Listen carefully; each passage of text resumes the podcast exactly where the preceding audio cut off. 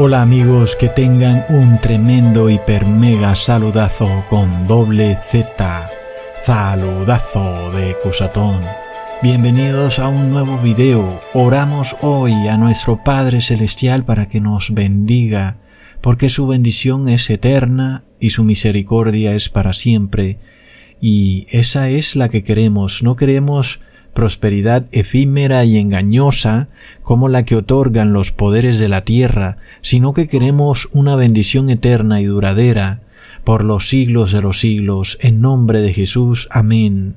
Amigos, qué tremendo el mensaje que nuestro Dios Padre nos revela. Cada video que se ha hecho es una nueva revelación, y no encontraremos estas revelaciones en páginas de Internet o en ningún libro, a pesar de que se ha escrito tanto sobre la palabra de Dios. Y con todo y eso, nuestro Padre nos sigue revelando cosas nuevas, en un mundo que desafortunadamente ha escogido la ceguera espiritual y no quiere darse cuenta de cuántas cosas están en la Biblia que son una prueba verídica de que nuestro Padre Celestial está allá arriba en el cielo y que muy pronto este mundo llegará a su fin. Y por esto Dios te llama, porque quiere ser tu Dios, así como Dios le dijo a Moisés, yo soy el Dios de Abraham, el Dios de Isaac y el Dios de Jacob. Qué increíble cuando pensamos en estas palabras. Dios se revela como el Dios de. Imaginémonos Dios diciendo yo soy el Dios de y luego sigue tu nombre. Y se presenta así al mundo, como tu Dios. Sin embargo, muchas veces los seres humanos no quieren ser siervos de, aunque Dios quiere ser el Dios de. Es tremendo, amigos. Es increíble. Y cuando miramos, vemos tres patriarcas, Abraham, Isaac y Jacob. Y Dios se revela al mundo como el Dios de estos tres patriarcas. Y cada patriarca tuvo que afrontar pruebas. Estos tres patriarcas nos revelan que nosotros tendremos que afrontar tres pruebas finales, la marca, el nombre o el número de la bestia. Son tres eventos en que nuestra fe será probada en el horno de la aflicción. Asimismo, entonces Jesús nos envía el mensaje de tres ángeles, precisamente para evitar que fracasemos en esas tres pruebas. Pero el demonio envía tres espíritus en forma de ranas, el dragón, la bestia y el falso profeta, para inducirnos al error y para que fracasemos en esas tres pruebas. Y es así como el mensaje final para el mundo tiene tres advertencias que son tres llantos amigos. Leamos en Apocalipsis capítulo 8 versículo 13. Y miré y oí a un ángel volar por en medio del cielo, diciendo a gran voz, Ay, ay, ay de los que moran en la tierra, a causa de los otros toques de trompeta que están por sonar, los tres ángeles. Amigos, son tres llantos, tres ay. El mundo, sin embargo, no quiere entender lo que está por suceder mientras que los ángeles lloran por el mundo, inclusive tres veces. Resulta que ya falta el último ay, el último llanto. Pero además, recordemos que Jesús lloró tres veces cuando estuvo aquí en la tierra por el mundo. La primera vez Jesús llora por Lázaro. Leamos en Juan capítulo 11 versículo 32 al 36. María, cuando llegó a donde estaba Jesús, al verle, se postró a sus pies diciéndole, Señor, si hubieses estado aquí, no habría muerto mi hermano. Jesús entonces, al verla llorando, y a los judíos que la acompañaban, también llorando, se estremeció en espíritu y se conmovió, y dijo, ¿Dónde le pusisteis? Le dijeron, Señor, ven y ve. Jesús lloró. Dijeron entonces los judíos, Mirad cómo le amaba. Amigos, cuando uno se pone a pensar se pregunta, ¿por qué Jesús llora por Lázaro? Se supone que Jesús lo sabe todo, ¿acaso supuestamente Lázaro no estaba en el cielo? Y si Lázaro estaba feliz en el cielo, ¿por qué Jesús llora por Lázaro? De los familiares y amigos de Lázaro uno puede entender que lloraran, porque al final no lo verían más, y ellos no tendrían forma de saber si en realidad está supuestamente en el cielo o si está en el infierno. Por eso lloraban.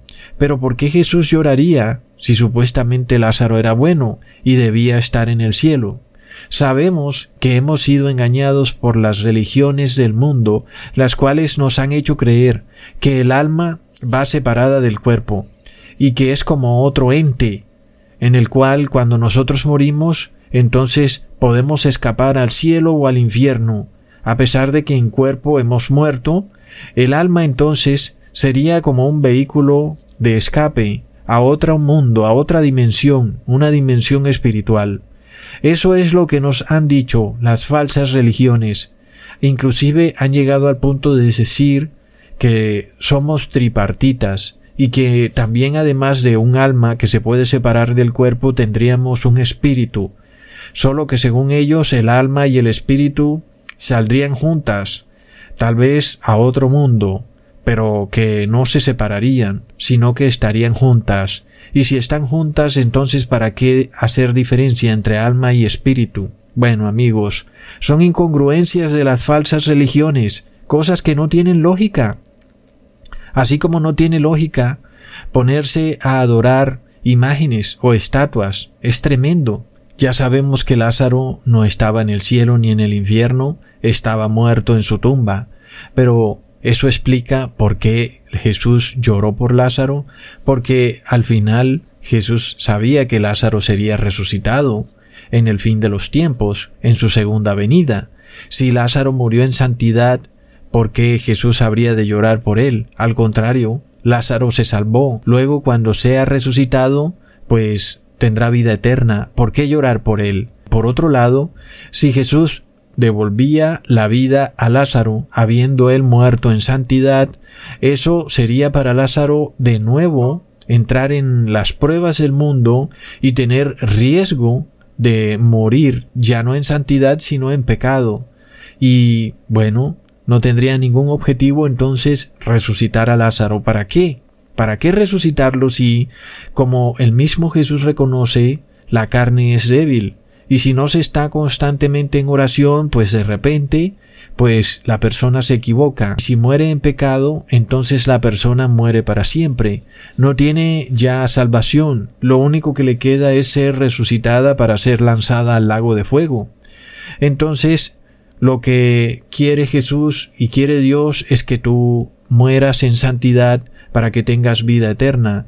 De nada nos sirve vivir en este mundo si de repente vamos a pecar porque si pecamos, entonces solo nos queda esperar ser lanzados al lago de fuego una vez seamos resucitados. Entonces, ¿por qué llora Jesús por Lázaro? Vemos que Jesús llora por Lázaro porque Lázaro murió en pecado. La muerte lo agarró así, de repente, intempestivamente, y Lázaro no alcanzó a arrepentirse. Jesús podía ver en el futuro cómo Lázaro era lanzado al lago de fuego. Y entonces Jesús Ve lo horrendo de eso, como Lázaro, a quien él amaba, de repente es lanzado al lago de fuego. Es como tú, cuando piensas que a un familiar le va a pasar algo malo, y lo puedes ver en el futuro. Por supuesto que llorarías, sabiendo lo que le espera a ese familiar tuyo a quien tú amas. Entonces, fue lo que le ocurrió a Jesús. Así como Jesús llora por Lázaro, Jesús llora por toda persona que no quiere arrepentirse, a pesar de que conoce a Jesús, sabe que Jesús es real, y sin embargo no quiere arrepentirse, algo que le ocurría a Lázaro.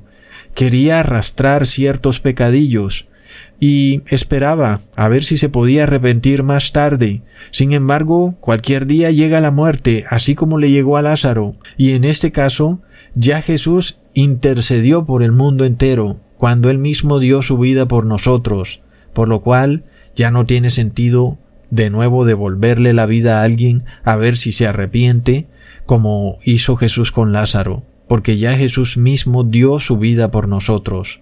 Así que ahí entendemos por qué Jesús llora por Lázaro, porque de repente no tiene ningún sentido que Jesús llore por alguien que fue bueno en su vida, y que ha muerto en santidad, porque sabemos que esa persona está salvada y solo le espera ser resucitada para tener vida eterna.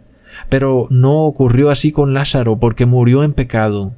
Tenemos que entender entonces que la muerte nos puede agarrar desprevenidamente en cualquier momento, porque muchos piensan que saben el día y la hora de su muerte, como si fuera algo que vendría con un previo aviso. Y la realidad es que nunca jamás a nadie se le dice cuál es el día y la hora en que va a morir.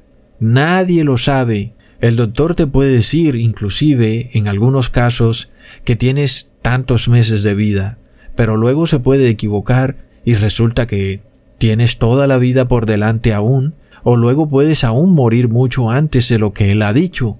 Es decir, nadie puede realmente saber cuándo es el día y la hora de la muerte. La muerte siempre llega de manera repentina. Eso fue lo que le ocurrió a Lázaro. De repente la muerte lo agarró mal parado. ¿Y qué pasó? Pues estaba perdido para siempre. Gracias a la intercesión de Jesús, Lázaro tuvo una segunda oportunidad. Entonces, amigos, el día es hoy para arrepentirse, para hacer las paces con Dios definitivamente, para que Dios te pueda llamar yo soy el Dios de, y tú puedas decir yo soy siervo de el Padre. Amén. Porque, amigos, cuando miramos la personalidad de Abraham, quien vivía en Babilonia, una región idólatra que se hacían imágenes, las personas se arrodillaban ante estas imágenes, lo cual no tiene sentido alguno ni lógica. ¿De qué te sirve tú que eres un ser que puedes ver, que puedes pensar, hablar y oír, arrodillarte ante algo que no puede pensar, ni oír, ni ver, ni hablar ante una estatua? Eso no tiene lógica. Y por supuesto, una estatua no puede ser jamás considerada como una representación del Creador. Al contrario, Dios declara que es antes un insulto. Miremos lo torcido de la religión católica, cuando dice que Dios es honrado al momento en que una persona se hace una estatua de Dios y honra y adora o respeta, como ellos dicen, a esa estatua y que Dios se siente feliz de que las personas adoren esa estatua, cuando en la Biblia por todos lados se nos dice que Dios antes se ofende porque tú estás adorando a un objeto que no puede ver ni oír, es decir, que estás rebajando a Dios al concepto de un objeto que no puede hacer nada.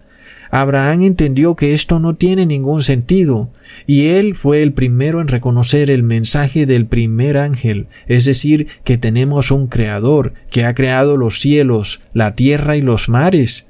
Es en este momento que vemos la personalidad de Abraham, una persona con una capacidad de razonar y de entender lo lógico de las cosas, porque nada más ver la creación de Dios es una respuesta a que sí tenemos un creador.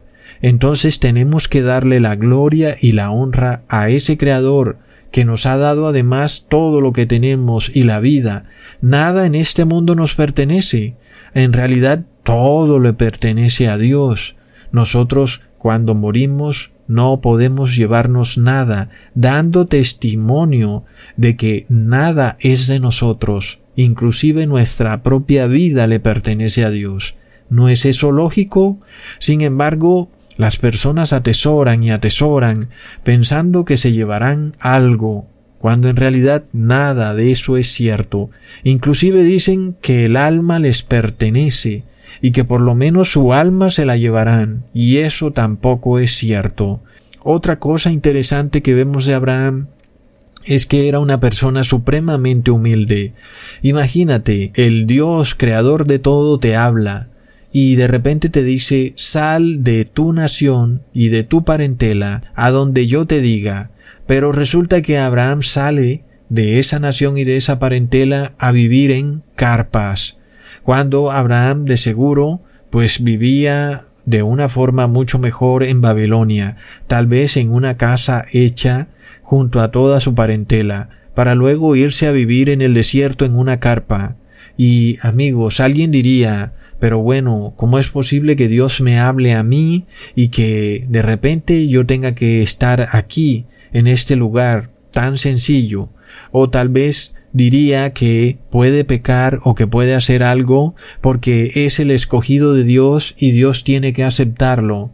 Y hay personas inclusive que llegan al punto de decir de que pueden violar la ley de Dios y que Dios los rescatará porque, bueno, Dios los tiene que amar mucho porque ellos son así y no hay más nada que se pueda hacer. La persona que diga ese tipo de respuestas es una persona endemoniada que tiene posesión demoníaca. Cuando miramos a Abraham, él jamás utilizó el concepto de que Dios tenía que hacer algo por él. Jamás Abraham funcionó o actuó de esa manera. De hecho, Abraham simplemente le obedeció y le creyó a Dios y jamás le impuso exigencias a Dios. Es que tú tienes que hacer esto, tú tienes que bendecirme, tú tienes que salvarme, tú tienes que evitar esto o aquello. Así jamás funcionó Abraham. Qué tremenda la humildad de Abraham, la cual da testimonio de por qué Dios se hace llamar el Dios de Abraham porque Abraham tuvo mucha fe, le creyó a Dios y además de todo fue supremamente humilde. Imagínate que Dios te hable y te diga, Abraham, haz esto y haz aquello y tú lo puedas escuchar y de repente tú empieces a decir, ah, mira, Dios me habla. Debe ser porque soy muy especial. Ya vemos que así hacen las religiones mundanas. Dicen que les habla Dios. Dicen que Dios se les apareció en una pared.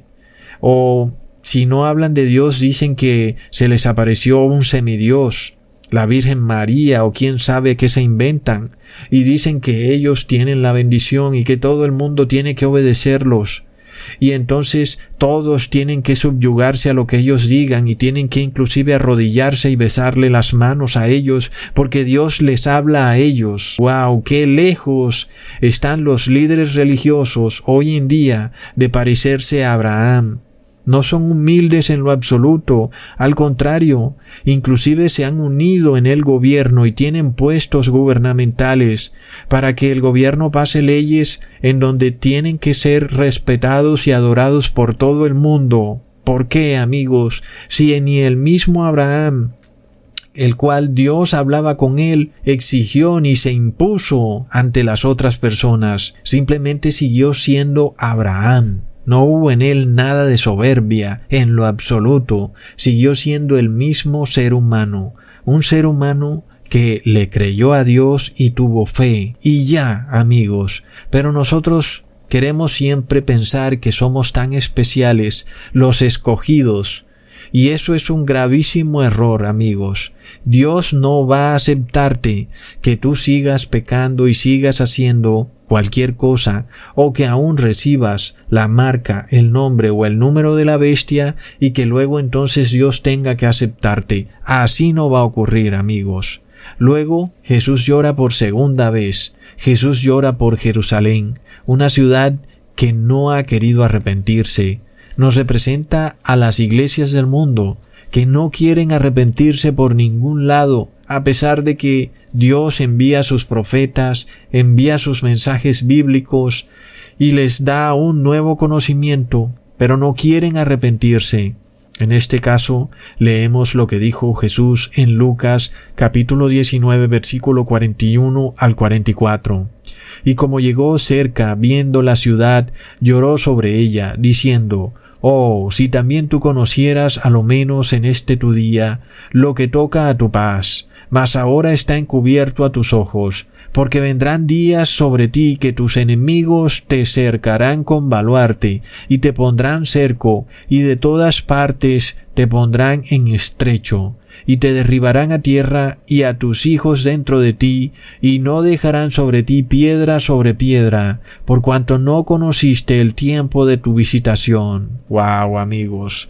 Este segundo llanto de Jesús también aplica para los últimos tiempos. Esto empieza ya a presentarse en nuestros días. Hay que poner atención a los eventos que están ocurriendo porque nos están diciendo claramente que Jesús está dando su último llanto por el mundo. Son tres llantos. Cada llanto corresponde a las tres crisis finales, la marca, el nombre o el número de la bestia. Amigos, Hoy vemos que los seres humanos no conocen tampoco el tiempo de su visitación. No se dan cuenta que ha llegado la hora de que Jesús revise cada uno de los casos de cada persona, de lo que ha hecho en su vida, y que revise todos los libros de las decisiones que esa persona ha tomado en su vida, a ver aún si se ha arrepentido de lo que ha hecho en el pasado o si continúa actuando en pecado. Es lo que le ocurría a la antigua Jerusalén. Ella no podía entender lo que estaba por ocurrir, que había llegado el fin de su historia, que ya no podía seguir adelante, porque ellos pensaban que serían una ciudad eterna, y la realidad era que no era así, había un día y una hora en el que la ciudad de Jerusalén llegaba a su fin, algo inconcebible e impensable para los líderes religiosos de esos tiempos. Jesús les dice, ¿cómo es posible que ustedes no sepan reconocer el tiempo de su visitación? Hoy, amigos, un mundo tan estudiado, Muchos líderes religiosos son teólogos, se la han pasado toda su vida estudiando. Sin embargo, vemos que ya se están mostrando los cambios en el clima.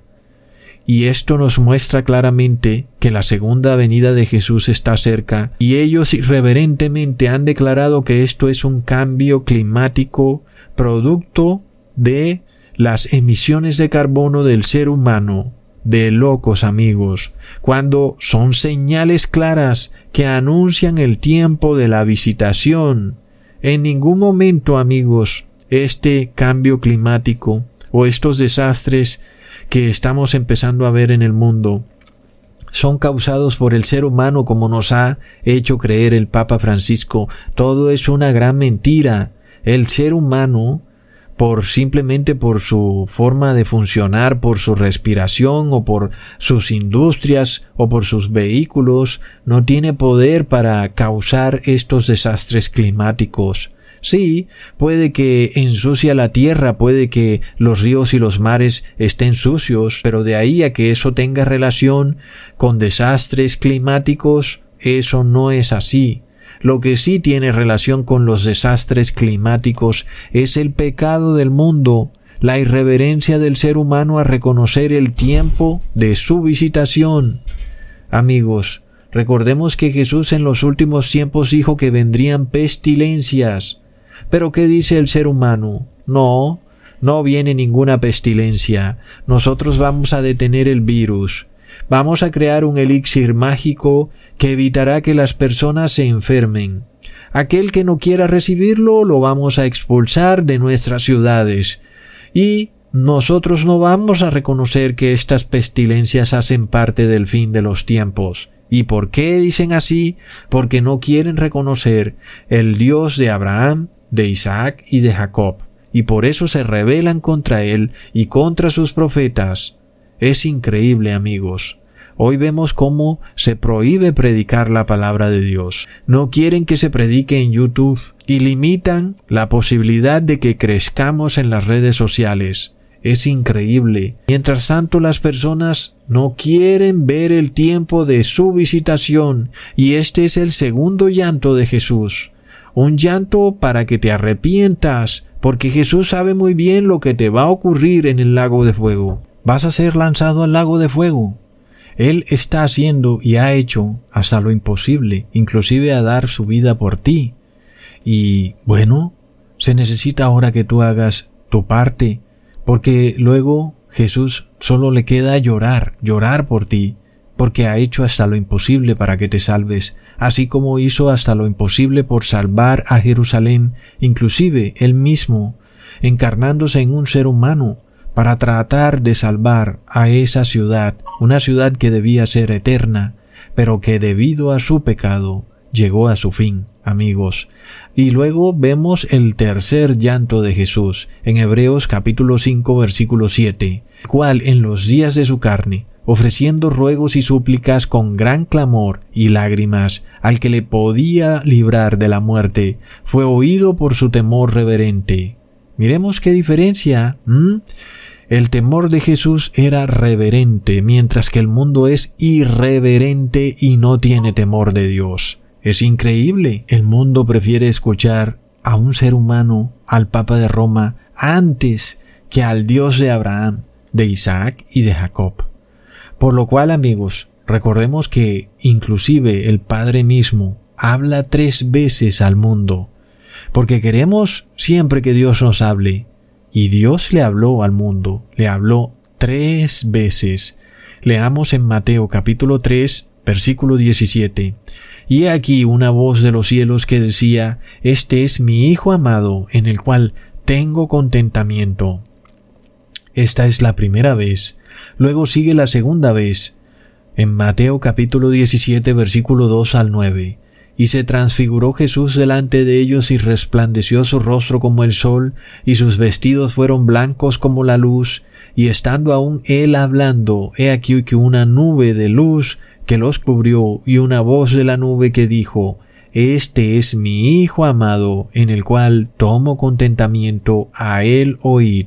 Y luego la tercera vez, cuando Jesús estaba ya para ser condenado, en Juan capítulo 12 versículo 28 al 34, Padre, clarifica tu nombre. Entonces vino una voz del cielo, y lo he clarificado y lo clarificaré otra vez.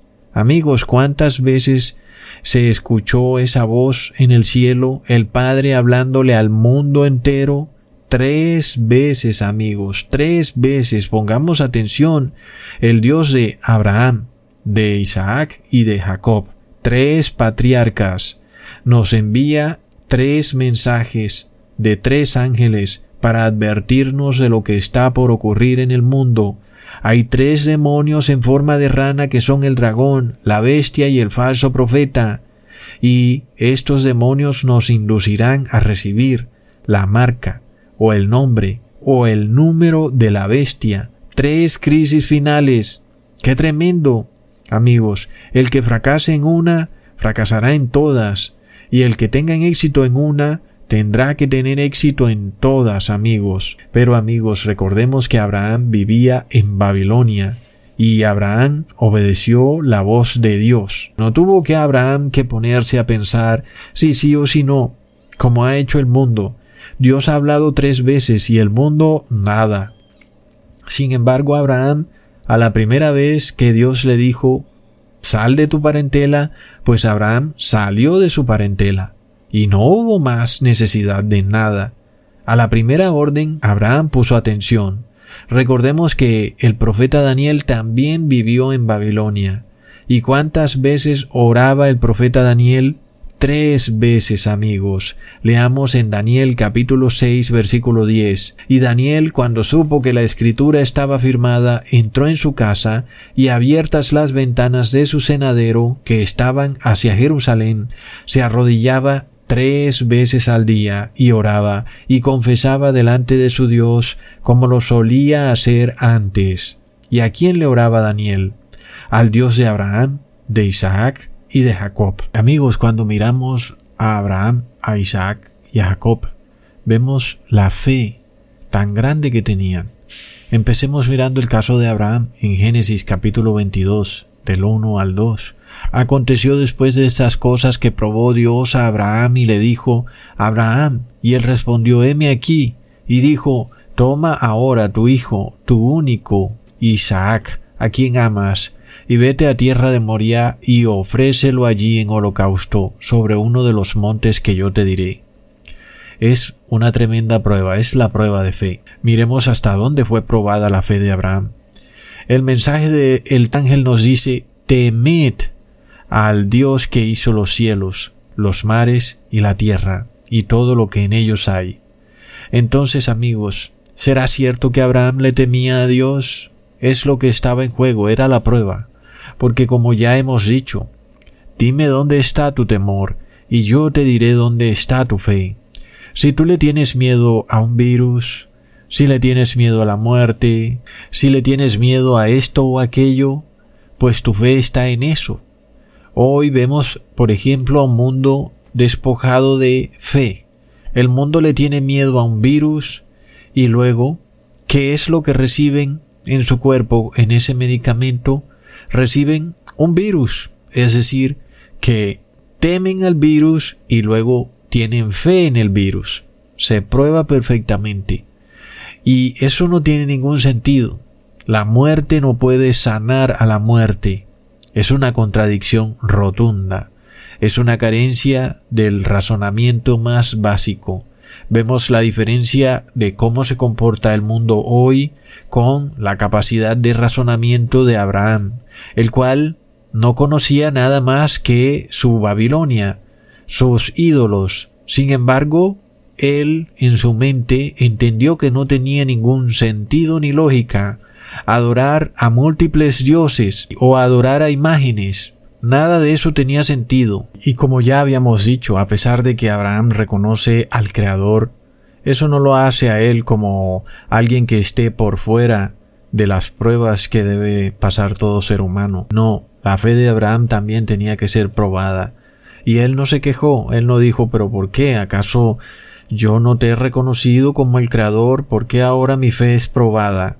Ya vemos que Dios es soberano para decidir cuándo prueba a una persona y está en todo su derecho. Y vemos que la fe de Abraham fue probada y Abraham no se puso a llorar ni nada. Dios le dice, toma a todo lo que tienes, a tu hijo. Recordemos que Abraham inclusive en algún momento le dice a Dios, ¿para qué me bendices si no tengo hijo? Es decir, que el hijo de Abraham era todo para él.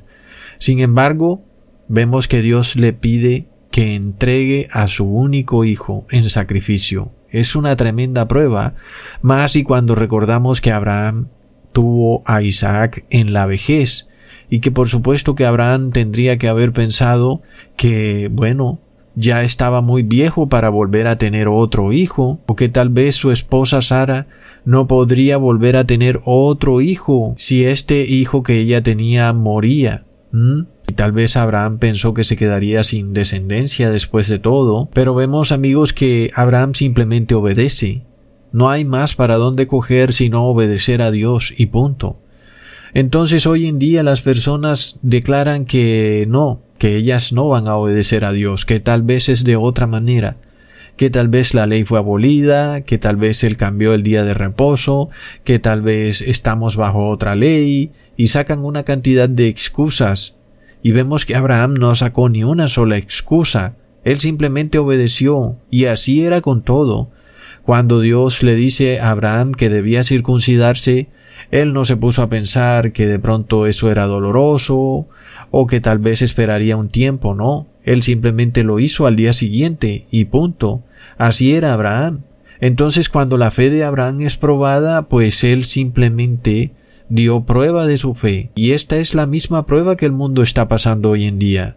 ¿Tenemos realmente fe? ¿Creemos que Dios nos va a ayudar a proteger y que no vamos a morir producto de un virus volador? ¿O estamos muertos de miedo y pensamos que tenemos que hacer todo lo que tengamos que hacer para evitar que el virus volador nos mate? ¿Mm? Es la primera prueba de fe. Esto es el bautismo negro. Es tremendo amigos. Sin embargo, Abraham salió victorioso de esa prueba, como está escrito en Hebreos capítulo 10 versículo 38, mas el justo vivirá por la fe, y el que se retirare no agradará a mi alma. Y vemos que Abraham no retrocedió ni un milímetro. ¿ah? Él simplemente dispuso todo lo necesario para realizar ese sacrificio y nunca se detuvo como a mirar a ver si sí lo hacía o no lo hacía. Él marchó hacia adelante en todo momento. En el fin de los tiempos hay un grupo de 144 mil personas que tampoco retrocederán para nada, simplemente marcharán hacia adelante y punto. Ellos no tendrán cambio de reversa, solo andan hacia adelante, porque, recordemos, el que retrocede blasfema contra el Creador y lo niega. Estos son los mensajes de los tres ángeles. Tenemos un creador, tenemos una fe y tenemos un temor. Nuestro temor no es para el hombre ni para la enfermedad, sino para el creador. A él le tememos y a él le obedecemos. Afortunadamente entonces Abraham pasa la prueba y Dios declara que él es el Dios de Abraham. Qué bueno amigos. Luego viene Isaac, su hijo, otro patriarca que da testimonio con su fe Por lo cual el mismo Dios declara, yo soy el Dios de Isaac. Es de locos. Imaginémonos que Dios mencione así tu nombre con tanto orgullo. Yo soy el Dios de Juan, el Dios de Teresa. Wow, amigos, es increíble. Porque además sabemos que Dios no necesita nada de nadie. Dios no necesita absolutamente nada, ni tú tienes algo especial para darle. Sin embargo, Él quiere ser tu Dios. Es increíble. ¿Quieres ser tu siervo de Dios? Muchas personas no están dispuestas. Sin embargo, Dios ha hecho hasta lo imposible por ser tu Dios, inclusive entregando a su único Hijo, a Jesucristo. Bueno amigos, leemos en Génesis capítulo 22 versículo 9. Cuando llegaron al lugar que Dios le había dicho, edificó allí Abraham un altar y compuso la leña, y ató a Isaac su hijo y le puso en el altar sobre la leña, y extendió a Abraham su mano y tomó el cuchillo para degollar a su hijo. Y uno se pregunta, en ese momento tal vez Isaac debió decir, espérate, papá, ¿qué estás haciendo? ¿Me vas a degollar? Espérate un momentico. Es que yo soy muy joven, no he vivido la vida, Dame un poco de tiempo. Tal vez hagamos esto mañana. Tal vez Dios cambie de opinión. Pero Isaac nunca dijo tal cosa. Isaac guardó silencio y obedeció. Porque de nuevo dice, el justo vivirá por la fe, y si retrocediere no se agradará mi alma. Qué tremenda fe la de Isaac. Isaac se nos muestra como un mártir, dispuesto a dar su vida por Dios. Porque amigos, Isaac tal vez ha debido recurrir al amor de su padre y decir, Papá, ¿qué estás haciendo? Soy tu hijo, no me mates. Pero ya vemos que Isaac guardó absoluto silencio, sin impedirle para nada a su padre, a Abraham, que hiciera lo que tenía ordenado hacer por Dios. Para Isaac la orden que Dios le había dado a su padre Abraham era una orden solemne que no podía ser refutada, ni renegada, ni discutida. ¡Wow! Es una tremenda fe. Nosotros estamos acostumbrados a renegar, a refutar y a discutir de toda la palabra de Dios. Andamos todo el día pensando por qué tiene que ser así y por qué no de otra manera. Todo el día estamos dando excusas de por qué no podemos obedecer a Dios. Pero ya vemos que Isaac no dio ni una sola excusa, estuvo dispuesto a dar su vida por Dios. ¡Qué tremenda fe, amigos! Es la fe del mártir. Isaac nos muestra el mensaje de los tres ángeles, porque nos dice, el justo vivirá por la fe, y si retrocediere, no agradará el alma de Dios. Luego sigue Jacob, el hijo de Isaac, quien también dio una tremenda prueba de fe. Él tuvo que afrontar una prueba durísima. Su hermano Esaú había declarado sobre él una pena de muerte. Leamos en Génesis capítulo 27 versículo 41. Esaú aborreció a Jacob por la bendición con que lo había bendecido su padre y dijo en su corazón, se acercan los días de duelo por mi padre, entonces yo mataré a mi hermano Jacob. Amigos, recordemos cómo Jacob suplantó a Esaú y tomó la bendición que Isaac debía darle a Esaú y se la tomó para él. Isaac terminó bendiciendo a Jacob. Por tal motivo, Esaú declaró que mataría a Jacob cuando su padre ya habría muerto. Por esto Jacob se fue a trabajar en la casa de Labán, y así duró por catorce años, aunque allí fue engañado muchas veces por su suegro, quien le cambiaba el sueldo hasta diez veces por fin Jacob salió de la casa de su suegro con sus dos esposas. Sin embargo, cuando Jacob por fin logra liberarse de su suegro Labán, se da cuenta que en su ruta va en camino a encontrarse con su hermano Esaú, que viene hacia él con cuatrocientos hombres. Y por supuesto, Jacob sabía muy bien que el plan de Esaú era matarlo porque él lo había dicho, como está escrito en Génesis capítulo 32 versículo 9. Y dijo Jacob, Dios de mi padre Abraham y Dios de mi padre Isaac, el Señor, que me dijiste, vuélvete a tu tierra y a tu natural, y yo te haré bien, no soy digno de todas las misericordias y de toda la verdad que has mostrado a tu esclavo, que con mi bordón pasé este Jordán, y ahora estoy sobre dos cuadrillas. Líbrame ahora de la mano de mi hermano, de la mano de Saúl, porque le temo, porque por ventura no venga y me hiera la madre con los hijos. Qué tremenda oración. Jacob se revela como alguien que no es digno de conocer toda la verdad que Dios le había revelado.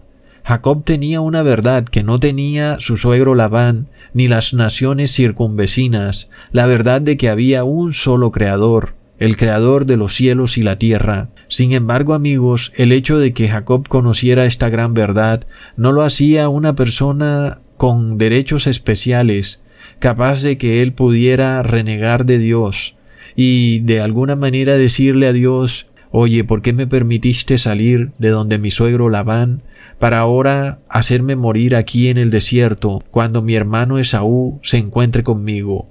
No, eso no fue lo que Jacob dijo. Simplemente él reconoció que él no era digno de la misericordia que Dios había derramado sobre él pero luego le oró para que lo librara de la mano de Esaú. Esta es la pena de muerte que pronto se viene para los siervos de Dios los que han decidido tener fe en Dios y no retroceder en lo absoluto. A nosotros se nos pide salir de Babilonia, así como Jacob salió de Labán. Recordemos que el mensaje del segundo ángel nos revela que Babilonia es caída, que es una nación llena de idolatría.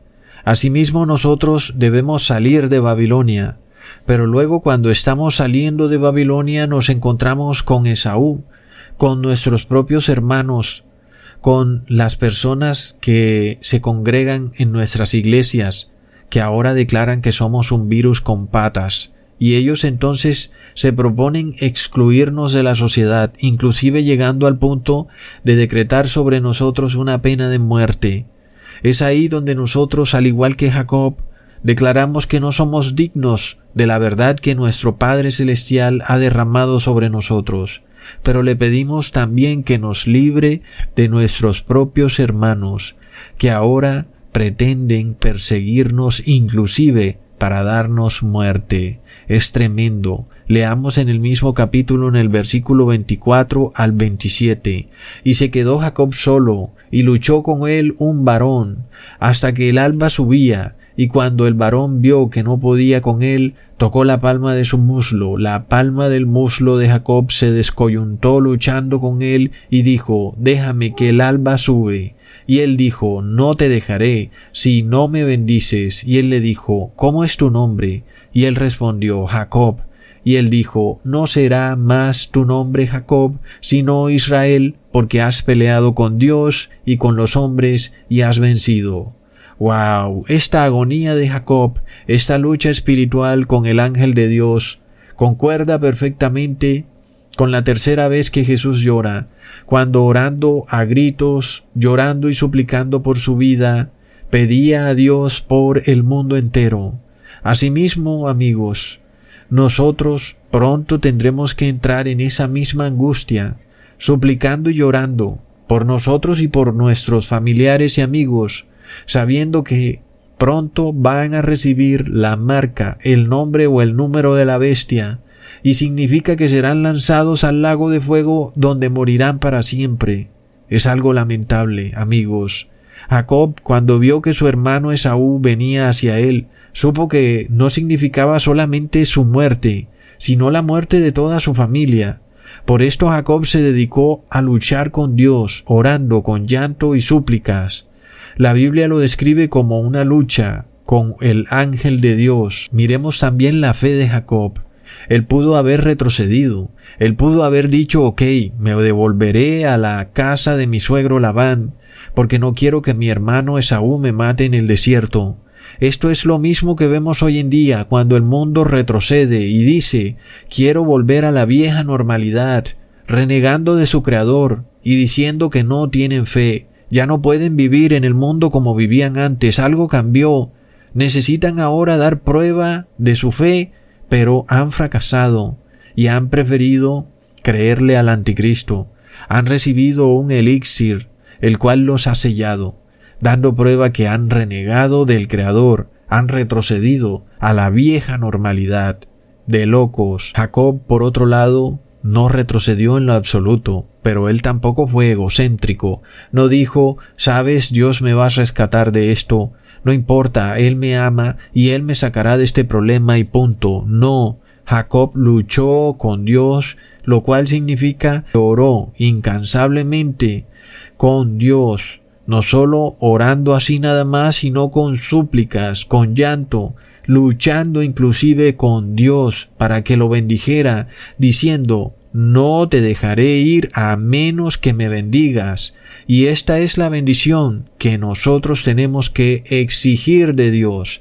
Dios mío, bendíceme. Necesito tener prueba de que me has bendecido. Necesito saberlo. Y eso es lo que Jacob quería. Él quería tener la plena seguridad y conocimiento de que Dios Padre lo había bendecido. Amigos, y eso es lo que significa luchar con Dios, de lo cual el mundo no está dispuesto. El mundo prefiere mejor regresarse a la casa del suegro de Labán, para volver a una vieja normalidad donde ahora son más esclavos de lo que eran antes, pero además han recibido el sello, el sello del anticristo, el elixir de este líquido endemoniado ahora está mezclado con su ADN. Es de locos. Sin embargo, vemos que Jacob también recibió un sello, un sello que daba prueba de que había luchado con Dios y que había vencido. De repente, el ángel tocó el muslo y su cadera se le descoyuntó. Jacob quedó cojo. Esto era la señal de que había luchado con Dios. ¡Qué tremendo! Leamos en Génesis capítulo 32 versículo 30. Y llamó Jacob el nombre de aquel lugar Peniel, porque vi a Dios cara a cara, y fue librada mi alma. Es así, amigos, esto es lo que nosotros tenemos que buscar.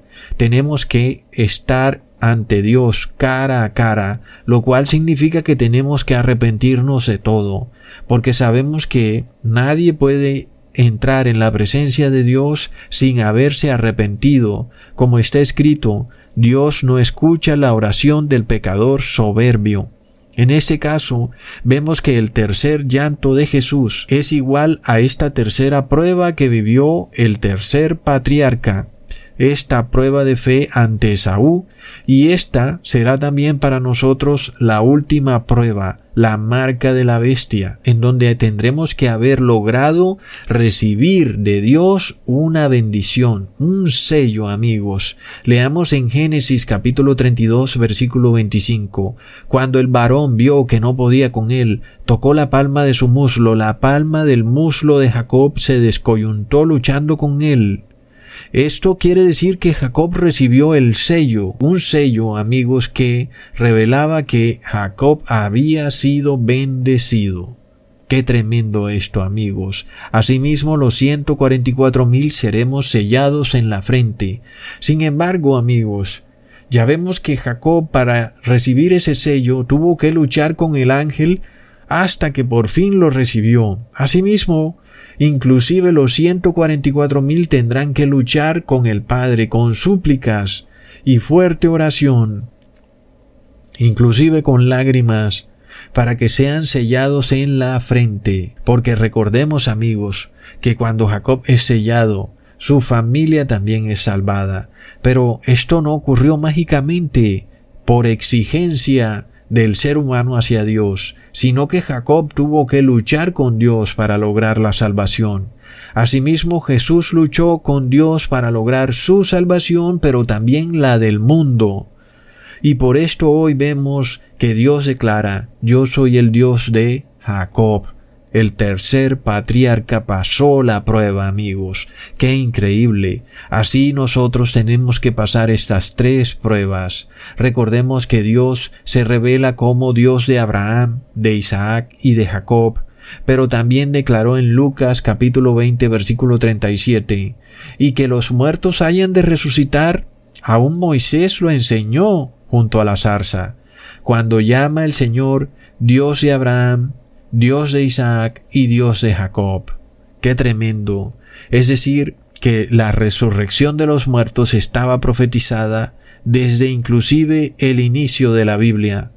Porque amigos, Dios se revela como Dios de vivos, pero Plop, Abraham, Isaac y Jacob están muertos. ¿Qué quiere decir esto? Pues que serán resucitados vivirán por toda la eternidad porque Dios no es Dios de muertos, sino de vivos.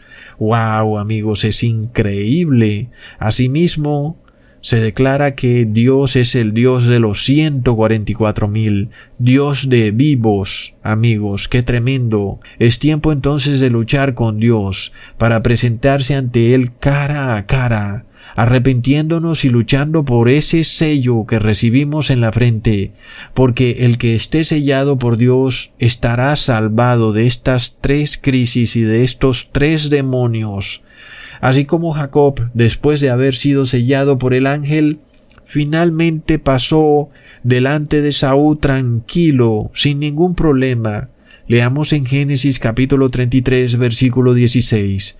Así se volvió Esaú aquel día por su camino a seguir, y Jacob partió a Sucot y edificó allí casa para sí, e hizo cabañas para su ganado. Por tanto llamó el nombre de aquel lugar Sucot, y vino Jacob sano a la ciudad de Siquem que está en la tierra de Canaán, cuando venía de Padán Aram, y se asentó delante de la ciudad, y compró una parte del campo donde tendió su tienda, de mano de los hijos de Amor, padre de Siquem, por cien corderas, y asentó allí un altar, y lo llamó el fuerte de Israel.